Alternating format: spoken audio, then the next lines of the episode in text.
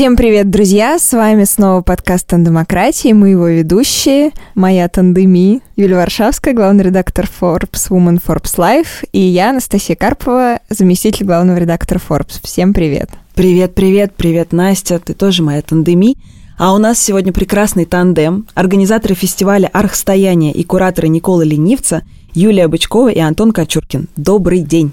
Добрый день. Здравствуйте. Добрый день. Конечно же, я думаю, что для всех людей, которые сформировались э, на журнале Афиша, ходили в стрелку и вообще называют себя, значит, прогрессивными горожанами, Никола Ленивец – это культовое место. И я должна честно сказать, что за все эти годы я каждый год ужасно хочу туда поехать и ни разу там не была. Я каюсь. Поэтому я надеюсь, что наша встреча с вами сегодня – это такой как бы последний гвоздь э, в моей совести, потому что я мечтаю все эти годы поехать. Вот и сегодня будем вас расспрашивать, как же все это случилось. Настя, начинай да, с своего я начну с своего коронного вопроса. Расскажите, пожалуйста, как вы познакомились, как вообще случился ваш тандем и в творчестве, и в жизни? Ну, мы с Антоном учились в одном институте. Антон старше меня на два года, и мы периодически виделись у фонтана. А потом Антон Алексеевич делал фотопроект, где фотографировал разных э, людей э, в институте. Тогда я был в другом тандеме. Да, тогда был в другом тандеме. С Федей Дубинниковым. С Федей Дубинниковым, да. Антон учился у такого известного нашего гуру, профессора Евгения Викторовича Аса. И у них э, был такой, ну, как бы альтернативный способ обучения. У них много было очень творческих проектов, э, помимо как бы э, системных заданий мархи поэтому они так более были свободны в своем творческом выражении. У них была отдельная мастерская на Рождественке. в общем, супер привилегированная группа. И они придумали проект, где они фотографировали красивых людей института. Друзей. Друзей. А потом эти фотографии были распечатаны на кальках, подвешены на проволоках к потолку, и они еще как-то двигались. Ну, в общем, в число с героев этой выставки попала я. Но это тоже было такое какое-то очень касательное знакомство. Ну, то есть не то, чтобы мы потом как-то начали общаться. Потом на четвертом курсе института меня пригласили сделать роспись кинотеатра «Ударник», и а, мне там понадобилась помощь. Вот, и я попросила Федю Дубинникова, который не смог, он вместо себя прислал Антона Кочуркина. Но не то, чтобы тоже мы как-то особенно после этого начали общаться, мы просто расписали вместе концерт ударник, эти росписи наверняка, скорее всего, еще сохранились внутри, но потом после института мы уже как-то встретились в каком-то деловом формате. Деловом. Наше знакомство, наше знакомство началось с дела. Потому что ну, вот э, Юля работала с, с ее мамой, которая тоже архитектор, и предложила мне какую-то интересную работу. Я, конечно, загорелся и как-то согласился что-то делать. И мы долго и упорно это делали, сделали. Был хороший результат. И как-то вот с этого момента началось общение, на самом деле, наше. Да, это была такая первая стартовая точка. Ну да. В общем, стали ближе. Хорошо. А в какой момент вы стали ближе творчески? То есть, когда вы поняли, что вы можете вместе создавать что-то большое? И что это было? Ну, мы делали какие-то незначительные проекты вместе, конкурсы, хотя все равно каждый работал как-то по-своему. Ну, вот сблизил нас Никола Ленивец. Ну, я туда приехал первый раз э, благодаря Юле. Просто на Новый год мы там отмечали с друзьями праздник, потом еще праздник. Потом так, там оказалось, что там очень много интересных э, людей, которые в 90-е годы туда приехали э, и стали строить там дома. Среди них был Василий Щетин, Николай Полиский, Василий Копейка, Игорь Киреев, бизнесмен. И образовалась такая коммуна, как бы, ну, каждый там получал какое-то свое удовольствие, кто-то работал там, как Полиский, который писал картины тогда, кто-то отдыхал, как Игорь Киреев, который занимался каким-то бизнесом, или как Вася Щетинин строил дороги. Вот, это была очень такая приятная среда, и в какой-то момент, вот э, в 2006 году, ну, Николай нас, собственно, пригласил что-то сделать, что еще не было понятно, и так вот в процессе появилась идея фестиваля. которую мы с радостью взялись делать, додумали его, получили грант. И это, конечно, такой был первый старт. И провели, собственно, фестиваль. Это было очень успешное событие, которое всех сблизило. И захотел сделать еще и продолжать это делать дальше – Хотя на второй год уже и денег не было грантовых, и энтузиазм э, местной коммуны, так скажем, в кавычках, уже поубавился. Да, э, у Юли вот там она была беременна, но настолько сильное желание было, что мы все равно взялись, несмотря ни на что, это делать, и сделали. И второй фестиваль получился не менее прекрасным, э, чем первый постепенно появлялись какие-то новые возможности, новые люди приходили с деньгами, с идеями, кто с чем. И так вот э, постепенно Никола Ленивец рос. Но это было действительно как зарождение кометы, в которой больше всего энергии, потому что все были очень сильно заряжены и делали на чистом энтузиазме. Все нам помогали, и как бы все нам помогало. Ну, то есть, э, я не знаю, что надо было сделать, чтобы остановить как бы этот процесс. Вот. Ну и параллельно рождались дети, а, один с другим практически. Они откуда-то брались. Непонятно откуда, до сих пор не могу понять. На энтузиазме тоже. На энтузиазме, да. Вот, поэтому, ну вот, э, как бы это и есть э, такая стартовая точка большая, и вот до сих пор остановиться не можем. А расскажите чуть подробнее про фестиваль. Вот как именно ваш тандем формировался по мере того, как вы делали фестиваль? Кто из вас за что отвечал? На первом фестивале все отвечали за все и за всех. Ну, у нас были определенные роли по презентации фестиваля, то есть мы как вот такие сразу было определено еще в процессе работы с грантом. Мы кураторы, да, мы представляем фестиваль, то есть мы занимаемся в том числе еще и пиаром. Мы занимаемся э, гостями, которые приезжают на фестиваль. Помимо реализации объектов и всей логистики, конечно, это все легло на наши головы. В то время как Николай Полиский со своими ребятами реализовывал основную часть объектов. Василий Штенин там тоже участвовал в реализации. Мы все-таки имели такие больше представительские функции. Ну, и, коммуникационные, конечно, да. Да, коммуникационные, я имею в виду, да, конечно. И вот как-то все получилось.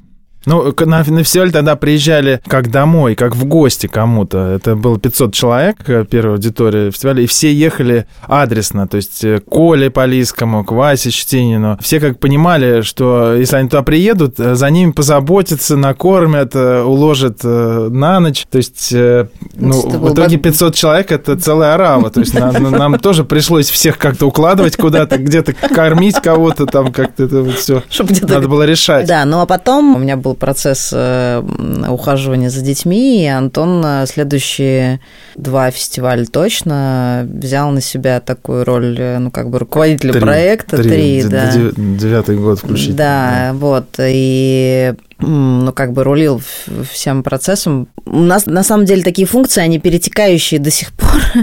Нельзя как бы сильно там как-то разграничить, но, в принципе, у Антона, у него, как у художника, архитектора, в большей степени он отвечает за создание и формулирование смыслов и новых идей, а я в большей степени сделаю так, чтобы все стало возможным с организационной точки зрения. Но потом а, ну, то есть мы оба, в принципе, так как мы ну, общаемся с очень многими людьми, занимаемся привлечением денег, ну, в большей степени я как бы этим тоже занимаюсь, этим фандрайзингом.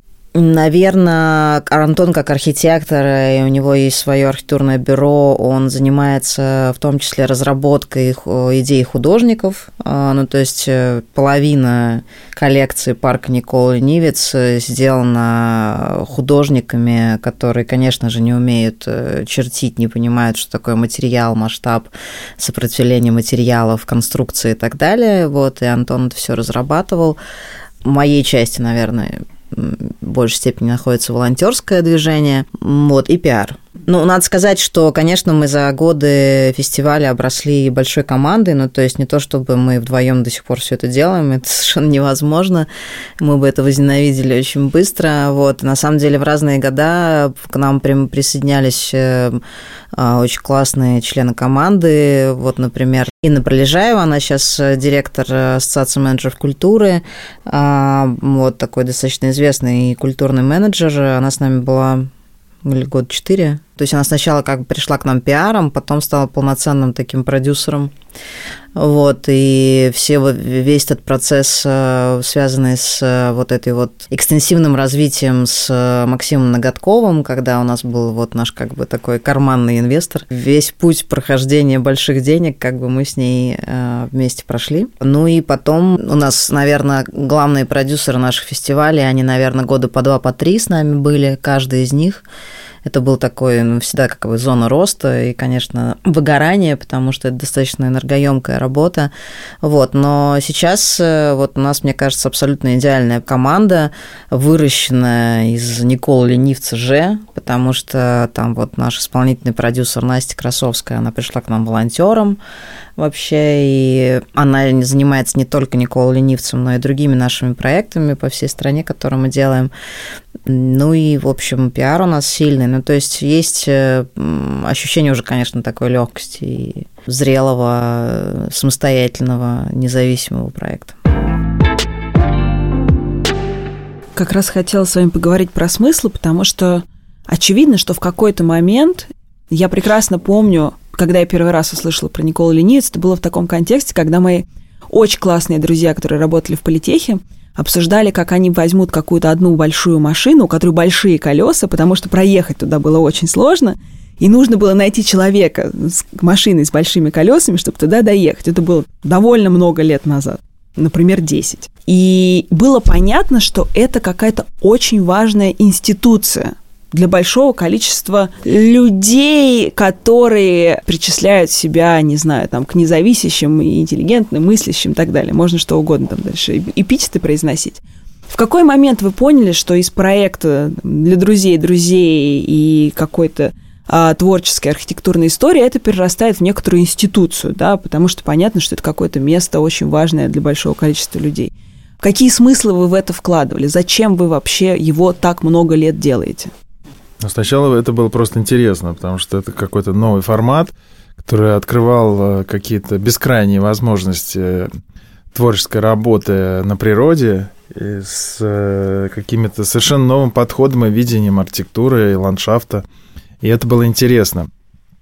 Потом важно, что к этому всегда наслаивались с каждым годом какие-то новые, новые задачи, новые а, способы какие-то новый, новый уровень понимания вообще в целом Никола Ленивца. Вот, например, в девятом году, в 2009, это уже четвертый фестиваль, а, пришло понимание комплексного развития всей территории.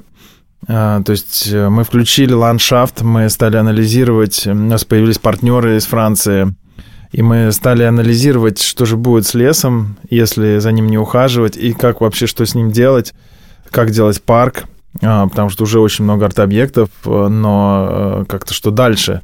И эти исследования породили совершенно другой подход, новый подход. Вот мы выработали такую концепцию этого агро, агропарка, экопарка, э, парка, который создается с участием местных жителей, с участием их технологий, которые есть на месте.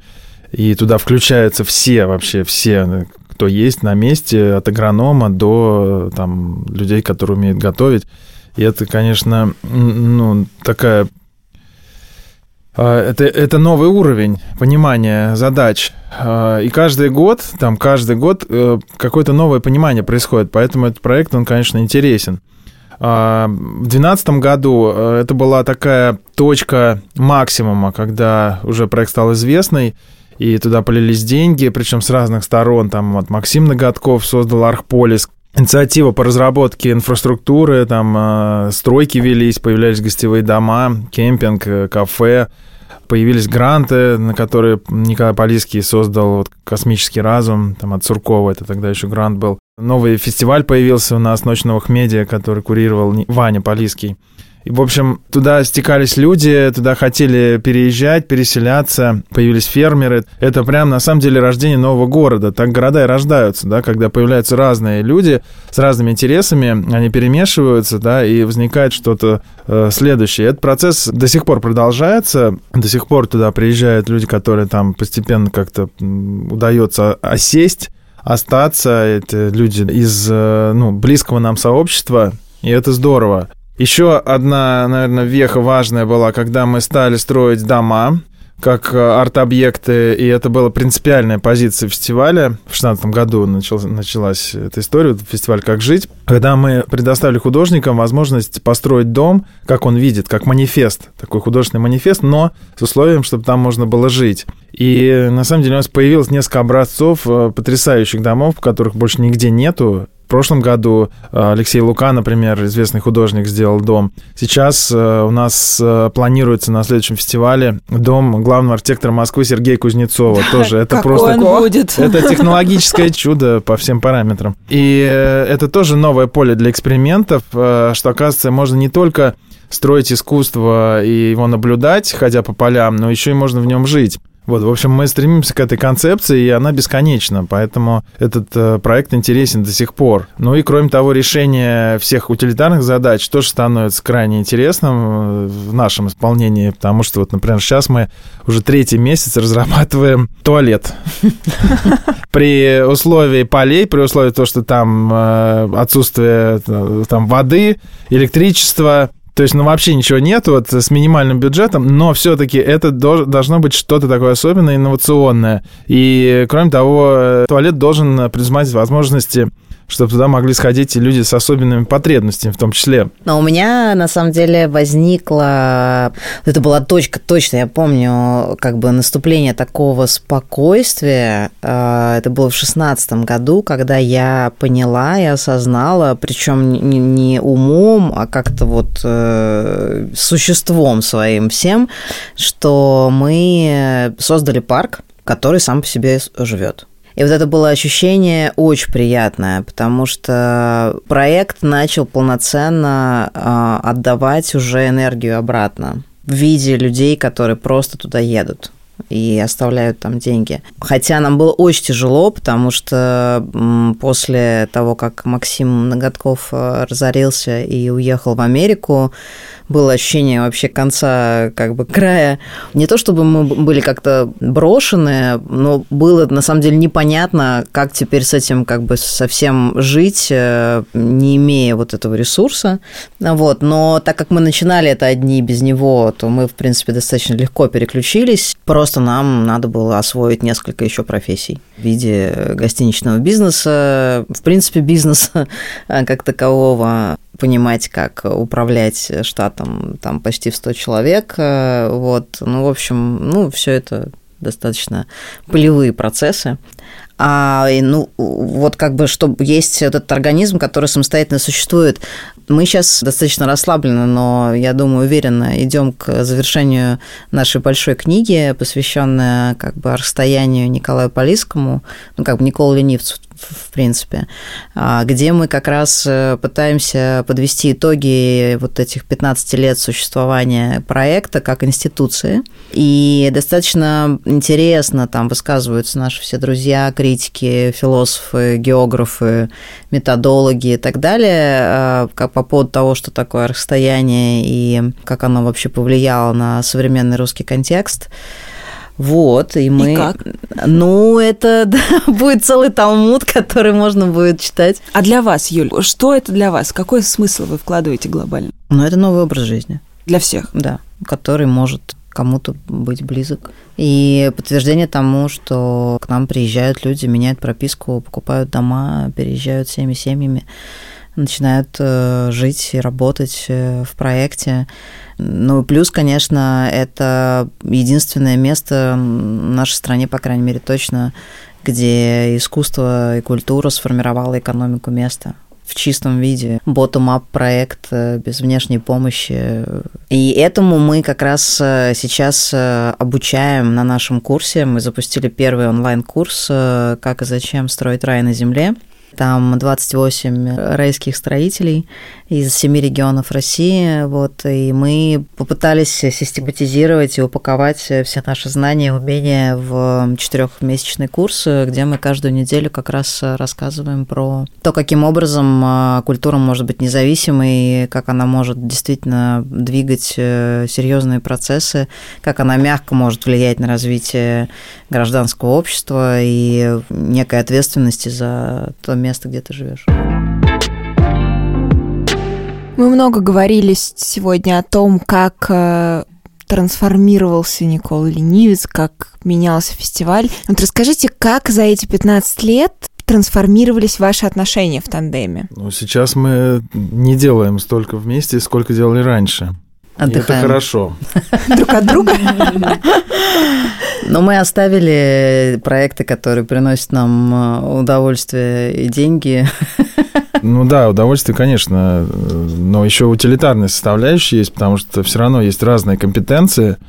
Там у Юли одно больше развито, у меня другое, и вместе это позволяет результат сделать гораздо качественнее. Вот, но я имею в виду событийные проекты. Вот мы сейчас делаем Алушта Грин, фестиваль, который пройдет э, к 15 мая в Алуште в Крыму. Ой, меня туда звали.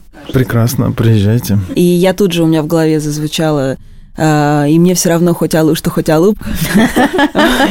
Группа СБПЧ, я подумала, ну, чтобы там спеть эту песню, в принципе, можно доехать, да. А СПБЧ у нас будет на детском расстоянии. Да, да, они были у нас тоже в подкасте. Если вы не слушали, наши дорогие слушатели, послушайте. У нас был такой максимальный процесс слияния в проекте в Иксе на Артовраге. Мы три года курировали, ну просто жили этим проектом. В нем, им э, и так далее. И после этого мы, конечно, подустали, э, вот, и решили, что надо отдохнуть, поэтому оставили несколько проектов. Не, ну как, мы, в принципе, всегда постоянно делаем Никола Ленивец вместе. Это как бы мы управляющие партнеры равноправные внутри нашего проекта, и, ну, то есть никакие решения не принимаются кем-то там исключительно самостоятельно. Вот. А помимо этого делаем несколько важных проектов. У нас будет э, в летом большой проект на Красной площади. Вот вы замахнулись на рай на земле, да. Да, мы построим рай, небольшой рай. Красный сад. Красный сад мы построим на Красной площади. Название проекта, да, Красный сад. Я, честно говоря, разрываюсь между желанием спросить вас про ваш тандем, а с другой стороны, мне так интересно то, что вы делаете в смысле ваши проекты, потому что кажется, что именно урбанистика и архитектура каким-то поразительным образом стали в нашей стране, и особенно, конечно, в больших городах, а теперь уже и в малых, потому что это все выходит и в моногорода и так далее, стала точкой трансформации общества и вообще точкой прогресса, да, то есть менялось место, менялось общество. Как вы это объясняете и насколько я вообще адекватна в своей оценке? Нельзя это объяснить э, сверху, хотя сейчас я тоже про это расскажу.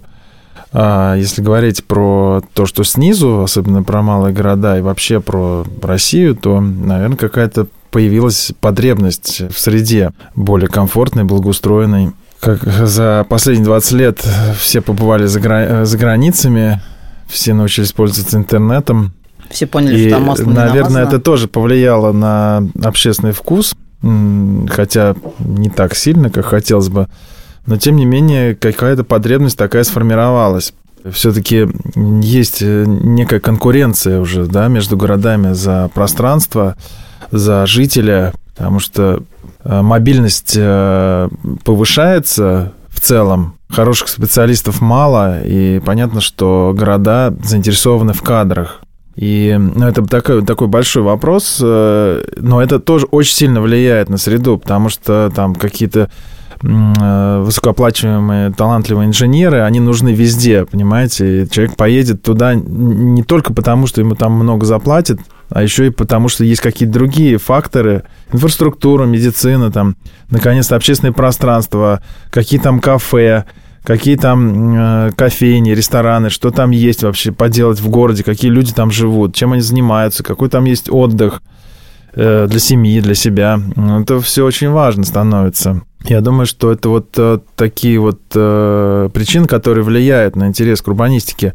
С другой стороны, есть э, сейчас и уже и программы целые, вот у Минстроя, например, программа по благоустройству общественных пространств малых городов и исторических поселений, которая стартовала с 2018 года, и уже в нее попали порядка больше 400 городов, за все время попадут там, я думаю, что до 800 городов получат какие-то новые интересные общественные пространства благодаря этой программе. Эта программа основана на конкурсах, и это подогревает интересы, это подогревает качество проектов, которые делаются. Ну и потом многие предприятия, это уже частные инвесторы, частные предприятия, как вот ОМК, Объединенная литургическая компания, которая в Иксе инициировала фестиваль «Артовраг». Ну да, это же да, Седых, правильно? Да, да, да, да, Ирина Седых, э, Тоже, который кстати, с 2011 года этот фестиваль как бы шел.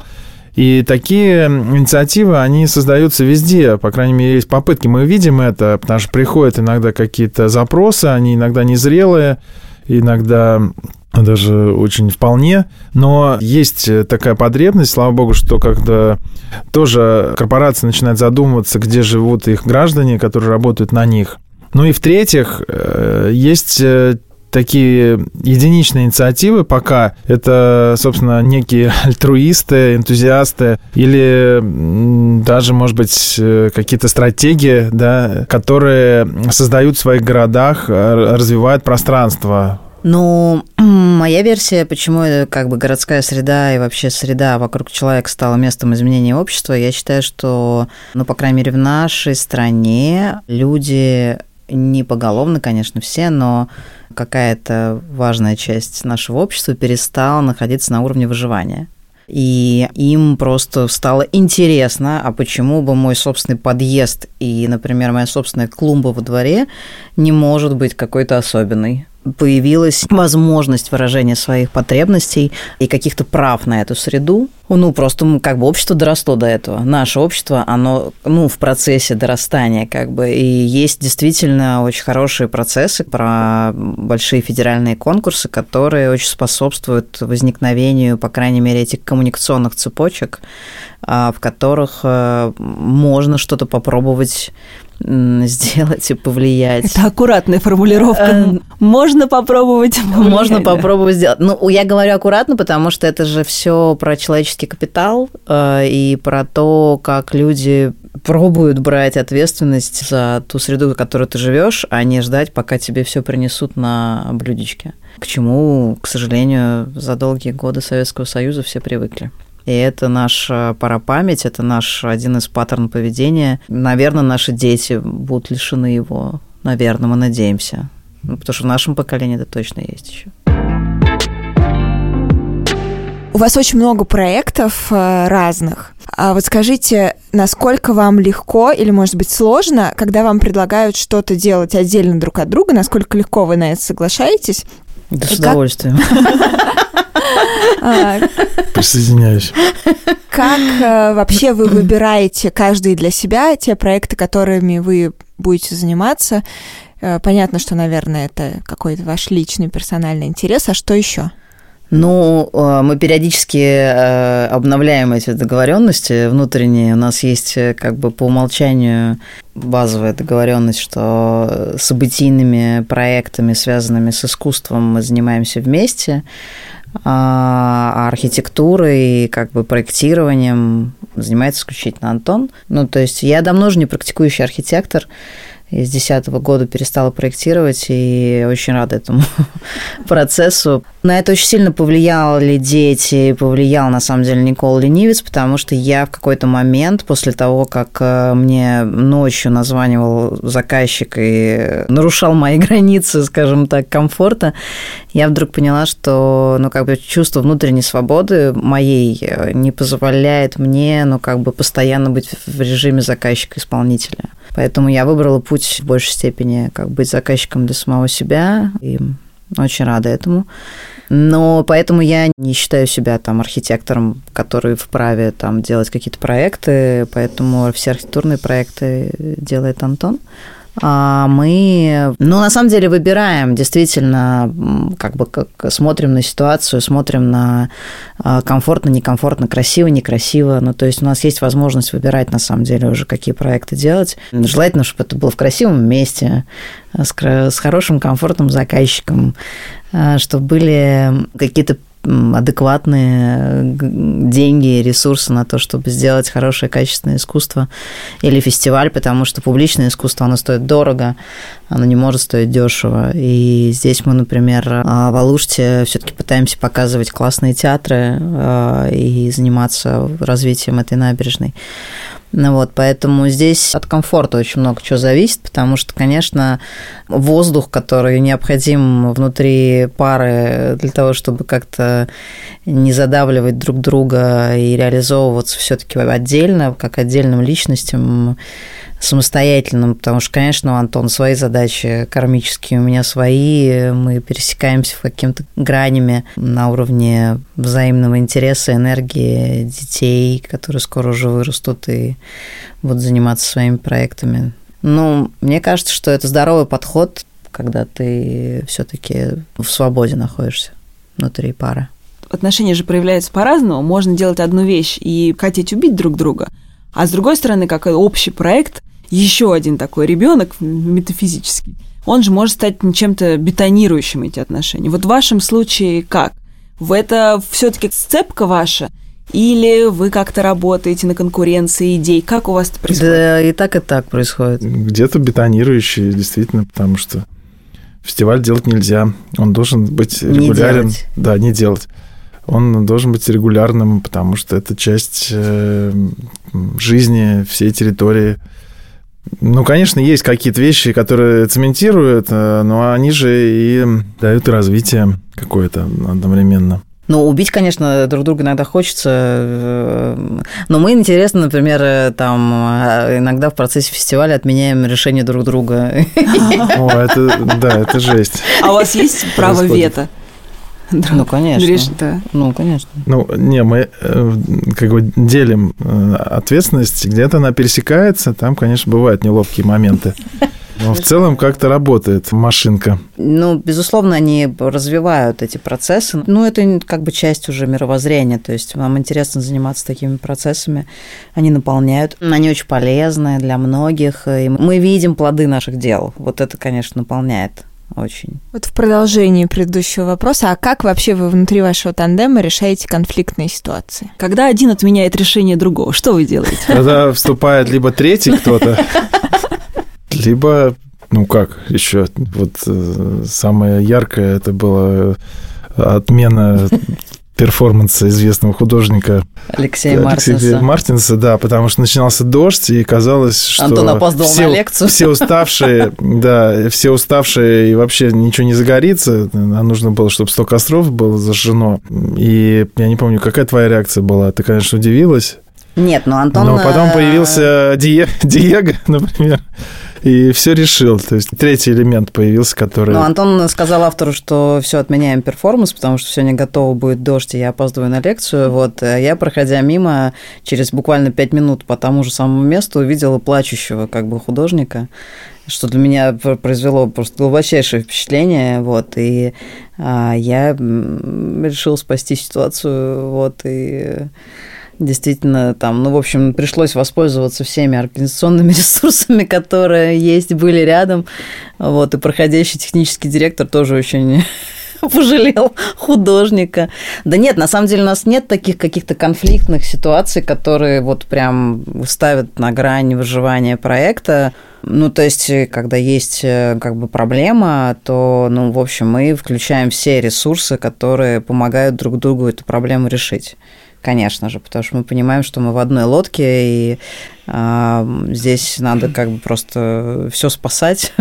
Не, ну, вот. Да, при этом все равно бывают такие, ну, чисто психологические, конечно, проблемы, потому что там у Юли сильная энергия, там я тоже, да, силой обладаю, и иногда это как бы сталкивается, особенно в таких ситуациях проблемных, которые вот очень сложно решить, то иногда бывает, это требуется долгое время, чтобы потом этот стресс как-то снять. Ну, их было немного да. таких ситуаций. Но, возвращаясь к тому перформансу, он все-таки состоялся, и это была одна из самых э, вообще важных жемчужин коллекции да, теперь, да. В коллекции Состоялся тогда же, когда и должен был. Да. да. У нас э, на ваших местах сидели Тихон Зитко и Катя Катригадзе, и мы их спрашивали, собственно, как вот, как бы, когда ты работаешь на одном канале, да, а потом ты приходишь домой, И все продолжается. Вот в твоей жизни все один и тот же контекст. Как вы живете в постоянном контексте одном и том же? Например, если у вас какое-то, не знаю, правило, то, что вы не, дома не говорите про работу, или наоборот, вы этим живете, как у вас это происходит? К сожалению, такого правила нет, но надо бы его ввести. Но э, я понимаю, что ввести его невозможно, потому что э, работа требует больше времени, чем отведенные 8 часов рабочих. Поэтому, конечно, приходится иногда ты не защищен э, и дома от каких-то там стрел. Рабочих. Это непросто. Поэтому я стараюсь все-таки работать не дома, даже в пандемию. Когда мы жили в Никол Ленивце, я при придумал себе офис и просто уезжал за три километра на техбазу, где был такой абсолютно мужской офис, три стола, и окно с видом на гараж с заложенными кирпичом входами. И это было очень продуктивно. Не, ну на самом деле это правило, оно иногда работает, ну то есть мы, всегда, ну, в общем, достаточно часто не говорим о работе дома, стараемся, по крайней мере. И наши команды, у нас вот несколько команд в Николе и в они, например, там сообщают мне, сообщают мне что-то с полной уверенностью, что об этом точно узнает Антон, ну, как бы, и также Антону тоже. Но мы не всегда делимся этой информацией. Для многих это удив- удивление, потому что им кажется, что мы должны все как бы выкладывать друг другу по поводу того, что происходит.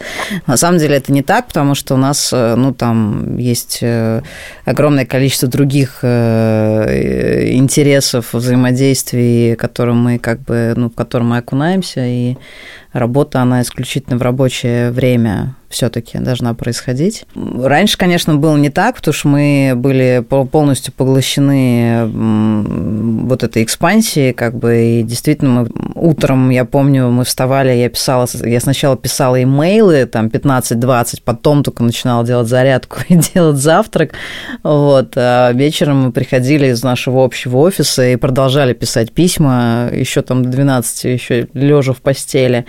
Забавный процесс. Вот скажите, если бы вы вернулись на 15 лет назад, стали бы вы делать все то, что вы делаете, снова вместе? Ну, я просто вообще достаточно аккуратно отношусь к как бы обороту «если бы». Ну, то есть он такой коварный, сложилось как сложилось. Да ну, я бы ничего не меняла бы, честно. Может быть, если пораньше бы, например, там пришли какие-то знания про какую-то экологию внутри отношений, можно было избежать там какого-то ряда конфликтов, но просто столько всего офигенного произошло, что даже говорить о том, что можно делать как-то по-другому. Ну, я понимаю, что по-другому Никола Нивз, может быть, не получился бы. Поэтому, несмотря на все противоречия, которые есть э, вот в такой ситуации, да, и как бы вот в том, как это сложилось за 15 лет, тем не менее, результат очень хороший. А что дальше? Ну вот 15 лет – это большой срок. Да, в России вообще только поле чудес так долго живет. Вот. А О, что? Надо пригласить Якубовича, точно. Конечно. Перформанс, Перформанс сделал да. вокруг ротонды. С подарками. Но он постарше будет, Архстояния. Он же еще с 90-х годов, там все мои бабушки помнят его. Что дальше? Какая следующая веха, эпоха и для вас как тандема, и для Николы? Ну, для Николы точно это развитие девелопмента. Мы с этим как-то запоздали, и не хватает, на самом деле, ресурсов наших э, внутренних, и, да и, в принципе, производительных тоже, чтобы начать э, все-таки доделывать то, что хочется доделать в плане инфраструктуры, чтобы все-таки ленивец мог быть менее уязвимый, более интересный. Это было бы место с большими возможностями для всех, кто туда приезжает, чтобы там можно было круглогодично что-то делать. Да? Мы там общественное пространство хотим создать, хотим все-таки создать, чтобы там комфортно было жить всем, кто туда хочет приезжать.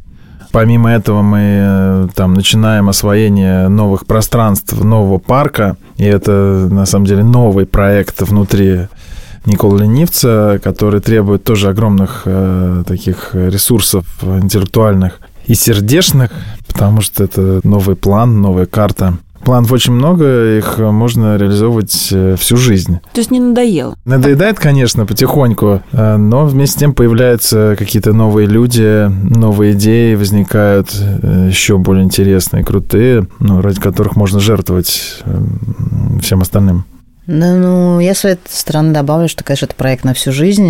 Никола Ленивец, и это как остров, э, от которого как бы корабли э, далеко уплывают, но всегда приплывают обратно.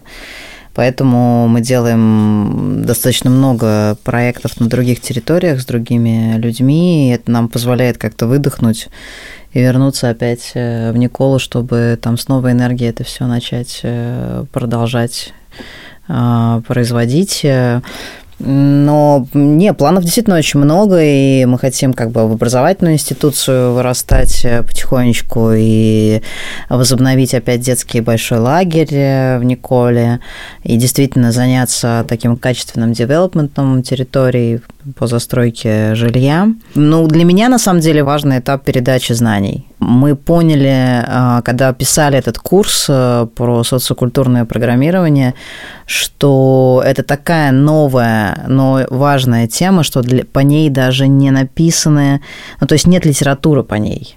То есть мы вот своим как бы ученикам не можем дать список литературы, которые они могут еще факультативно прописать. Есть разные а, значит, труды, там, связанные с брендом территории, брендингом, маркетинг территории, социальные исследования, но вот именно социокультурное программирование территории, работа с сообществами, созданием нового вида экономики, такой литературы очень мало, и мы понимаем, что мы просто, ну, как бы перед какой-то такой, ну, как бы новой большой задачей э, находимся классной. Спасибо вам большое, что к нам сегодня пришли. Друзья, у нас э, в гостях сегодня были Юлия Бычкова и Антон Кочуркин, основатели фестиваля в Никола Ленивце. И ведущий подкаста «Демократия» Анастасия Карпова, заместитель главного редактора Forbes, и я, Юлия Варшавская, главный редактор Forbes Life и Forbes Woman. Это было ужасно интересно. Спасибо вам большое. Спасибо. Спасибо.